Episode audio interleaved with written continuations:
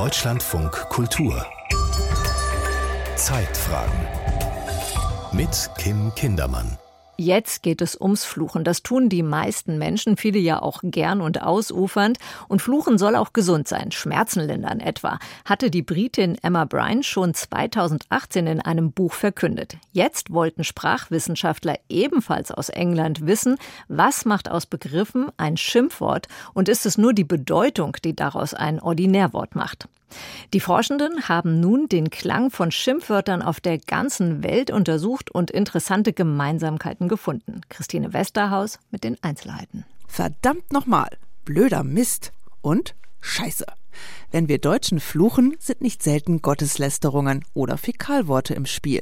In den Niederlanden sind es Krankheiten, die man dem Gegenüber an den Hals wünscht. In den Niederlanden wünscht man Leuten Krebs, wenn man flucht. Auch mir wurde schon mal Krebs an den Hals gewünscht im Straßenverkehr, weil ich äh, in die richtige Richtung durch eine Einbahnstraße fahren wollte.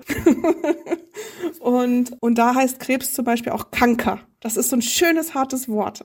Die Sprachwissenschaftlerin Christina Bergmann hat lange Zeit am Max-Planck-Institut für Psycholinguistik im niederländischen Nijmegen geforscht. Sie weiß daher, dass harte Laute wie etwa K oder T sehr häufig in Schimpfwörtern enthalten sind. Zum Beispiel in fuck, ein Wort aus dem Englischen, das inzwischen aber auch in Deutschland sehr gerne und recht universell benutzt wird. Fuck, das kann man ganz toll sagen. Das hat, kann man richtig viel Kraft reinlegen. Das ist wie eine Tür zu knallen. Approximanten, also Laute wie L oder W, bei denen die Luft während des Sprechens gleichmäßig und ohne Widerstand aus dem Mund entweichen kann, findet man hingegen deutlich seltener in Schimpfwörtern. Das haben Shiri Lev Ari und Ryan McKay von der Royal Holloway University of London in einer Studie herausgefunden. Darin haben sie 141 Schimpfwörter aus fünf verschiedenen Sprachen verglichen. What we found wir haben gesehen, dass die Laute in Schimpfwörtern nicht zufällig sind. Es gibt über verschiedene Sprachen hinweg ein Muster. Wir sehen, dass sogenannte Approximanten, also Laute wie le, we, ge oder re, sich nicht so gut zum Fluchen eignen. Und wir haben beobachtet, dass diese Approximanten in Schimpfwörtern seltener vorkommen als in anderen Wörtern.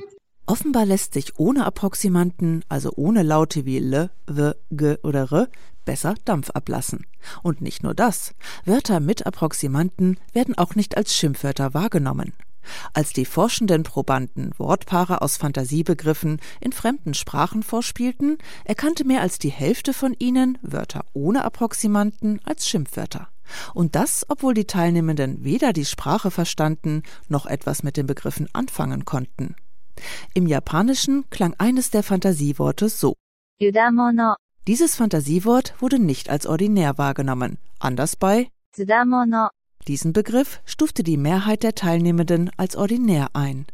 Ähnlich war es mit Fantasiewortpaaren in der bengalischen Sprache. Bada, Bacha. Hier wurde Bacha als Schimpfwort tauglich identifiziert. Im Deutschen sollten die Teilnehmenden das Fantasiewortpaar Laum und Zaum einordnen. Die meisten stuften dabei Zaum als Schimpfwort ein. Dieses Prinzip funktionierte sogar bei Probanden, die Französisch sprechen, erklärt Ryan McKay, Co-Autor der Studie. The interesting thing about French was that, in contrast to some of the other languages that we initially investigated, it wasn't. Das Interessante im Französischen ist, in dieser Sprache gibt es genauso viele Approximanten in den Schimpfwörtern wie in normalen Wörtern. Und trotzdem ordneten die französischsprachigen Teilnehmenden fremdsprachige Wörter als Schimpfwörter ein, wenn sie wenige Approximanten enthielten. Diese Beobachtung hat uns überzeugt, dass der Effekt, den wir gefunden haben, nicht zufällig ist. Er funktioniert unabhängig von der Sprache, die jemand spricht.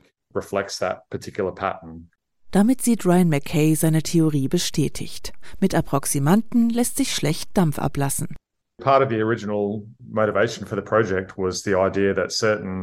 Unsere ursprüngliche Idee war, dass sich bestimmte Laute besser dazu eignen, Empathie zu zeigen und andere eher für Frustration oder Ärger. Und wir haben tatsächlich beobachtet, dass sich mit manchen Lauten keine Aggression abbauen lässt. Es könnte also sein, dass Approximanten eher mit Ruhe und Behaglichkeit assoziiert sind. Und da gibt es auch diese Studie, die zeigt, dass Wiegenlieder sehr viele Approximanten enthalten, also Lieder, die wir kleinen Kindern vorsingen. Wir assoziieren also diese Laute wahrscheinlich eher mit einer angenehmen, zufriedenen Situation, in der wir uns beruhigt fühlen. calm, contented situations where we where we feel soothed. Für die Psycholinguistin Christina Bergmann klingt das nachvollziehbar. Denn bei Schimpfwörtern oder Wörtern allgemein komme es nicht nur darauf an, was sie bedeuten, sondern auch, wie sich die Laute anfühlen, aus denen die Begriffe bestehen. Es gibt dieses sehr berühmte Experiment, wo Leuten eine Art Wolke und eine Art Stern mit sehr vielen Zacken gezeigt wird und dann dürfen sie zuordnen, zu welcher Form Buba, der Laut Buba gehört und zu welchem die, der Laut Kiki gehört.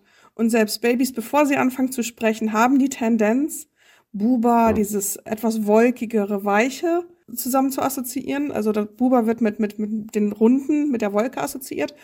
Und Kiki, der K-Laut, dieser starke Laut und das I, die werden tendenziell eher mit dem Stern assoziiert. Kein Wunder also, dass Schimpfwörter oftmals aus spitzen Lauten bestehen. Du Idiot oder du Vollpfosten beispielsweise. Umgekehrt funktioniert dieser Effekt aber genauso. Wenn wir ordinäre Ausdrücke salonfähig machen wollen, schleifen wir die enthaltenen spitzen Laute gerne ab. Wie zum Beispiel im klassischen Scheibenkleister. Also man geht hin von ja, Scheiße, diesem harten Laut zu Scheiben, also B, dieser etwas weichere, rundere Laut, um sowohl die Laute als auch die Bedeutung abzumildern. Also zum Beispiel auch im Amerikanischen und Englischen sagt man statt Fuck oft Fudge.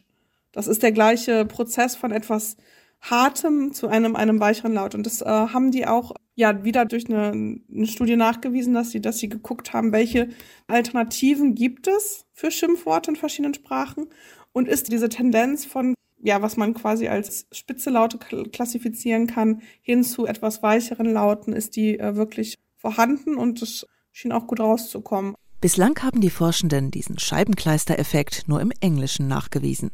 Aber Christina Bergmann geht davon aus, dass auch Menschen in anderen Sprachräumen dazu tendieren, weiche Konsonanten in Schimpfwörter zu schmuggeln, um ihnen die Schärfe zu nehmen. Christine Westerhaus über den Gleichklang von Schimpfwörtern auf der ganzen Welt.